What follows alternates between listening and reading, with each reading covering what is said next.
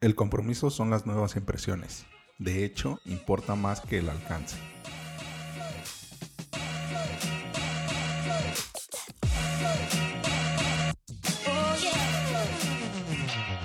Hola, ¿qué tal? Bienvenidos a Ventaja Podcast, el podcast en donde hablamos de principios, estrategias y tácticas para los negocios tradicionales, online y startups.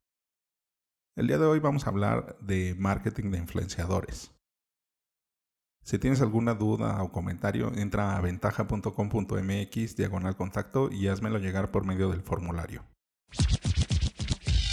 El marketing de influenciadores o de influencers implica el uso de, estas personas que defienden de manera clave la marca para llevar su mensaje a un mercado más amplio y todo esto de una manera orgánica digamos, si estamos pagando, pero se está haciendo por medio de un mensajero, un mensajero de otra comunidad a la cual queremos llegar, pero no queremos llegar por medio de anuncios pagados. Así que lo veremos de una forma orgánica. Este identifica a las personas con grandes seguidores sociales o en redes sociales que tienen influencia sobre su público objetivo. Puedes tener una gran cantidad de seguidores, pero el tener la influencia sobre lo que dices y haces es otra historia. Y esto enfoca los esfuerzos de marketing para ofrecer tus productos o servicios. En lugar de mercadear directamente a un grupo de consumidores, en su lugar, pues se paga a estas personas que son influyentes para que salgan y den la cara por ti. Y no porque esté recibiendo una crítica, sino porque estás usando su marca personal a tu favor. Por ejemplo, un testimonio de un influyente individual como un periodista, académico o personalidad de YouTube hace las veces de comprador y habla o escribe detenidamente sobre las características y los beneficios de tu producto o servicio. Los líderes clave también pueden provenir de terceros como minoristas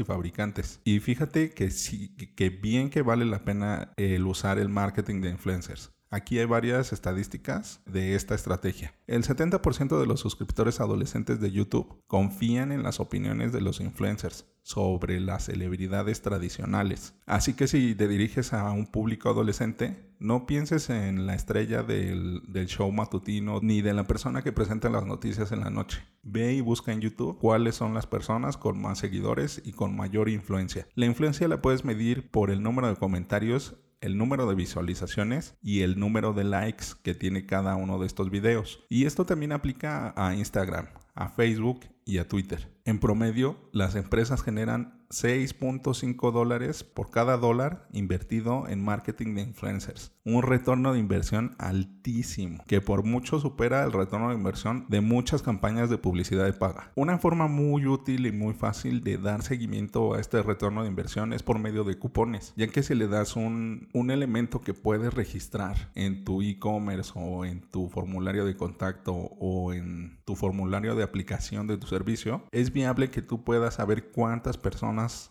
están siendo influenciadas.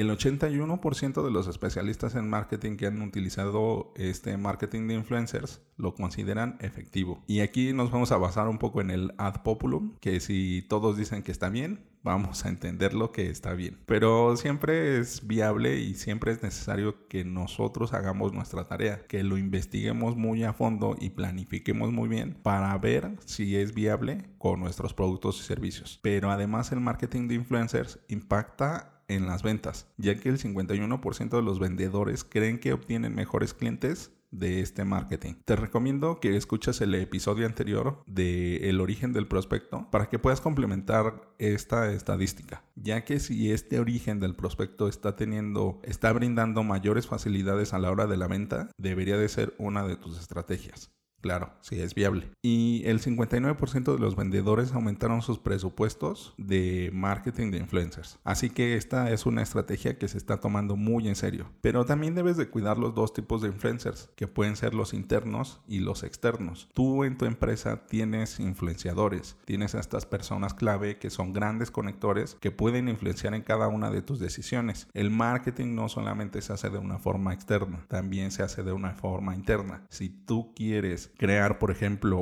una empresa basada en el grow hacking, tenga un alto enfoque en el crecimiento, primero debes de vender la idea con tu equipo. Así que dirígete al influenciador si es que no eres tú y trabaja codo a codo para que sea comunicado esto y sea influenciada la decisión. Y aquí hay algo curioso. Esto también, digo, los que nos dedicamos a los negocios, vivimos en ellos todos los días y todo el día. Y esto también se puede aplicar en la familia puedes encontrar a esa persona, a ese familiar que tiene mayor influencia para encaminar alguna decisión o para realizar una actividad, una acción que quieres lograr. Y esto a veces se puede tomar como una manipulación, pero la realidad es de que si estamos buscando hacer algo bueno, siempre hay nuevas estrategias de hacerlo. Y como ya lo dijo el tío Ben, un gran poder exige una gran responsabilidad. Ten mucho cuidado. En esta forma externa del marketing de influencers, te recomiendo si todavía no lo has probado, que lo hagas con microinfluenciadores. Los microinfluenciadores son estas personas de igual forma que tienen influencia en su comunidad, pero tienen una comunidad relativamente pequeña. Usualmente son más accesibles, los montos de inversión son más accesibles y ten cuidado con la repetición del mensaje. Algo que se nos olvida con el marketing de influencers es que es parte de una comunicación y una comunicación efectiva debe de ser continua. Si tú quieres impactar a tu público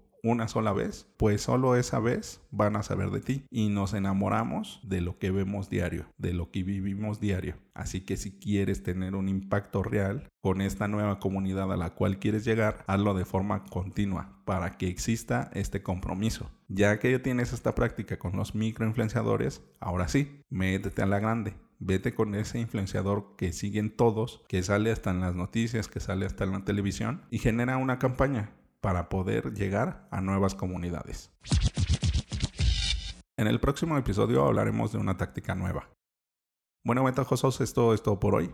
Antes de terminar, sigue la conversación. ¿Quién es tu influencer favorito? Recuerda dejar tu comentario en tu plataforma favorita. Al darle like en iBox y YouTube y dar 5 estrellas en iTunes, ayudas a otros a encontrar el podcast. Y recuerda, rífate como los grandes.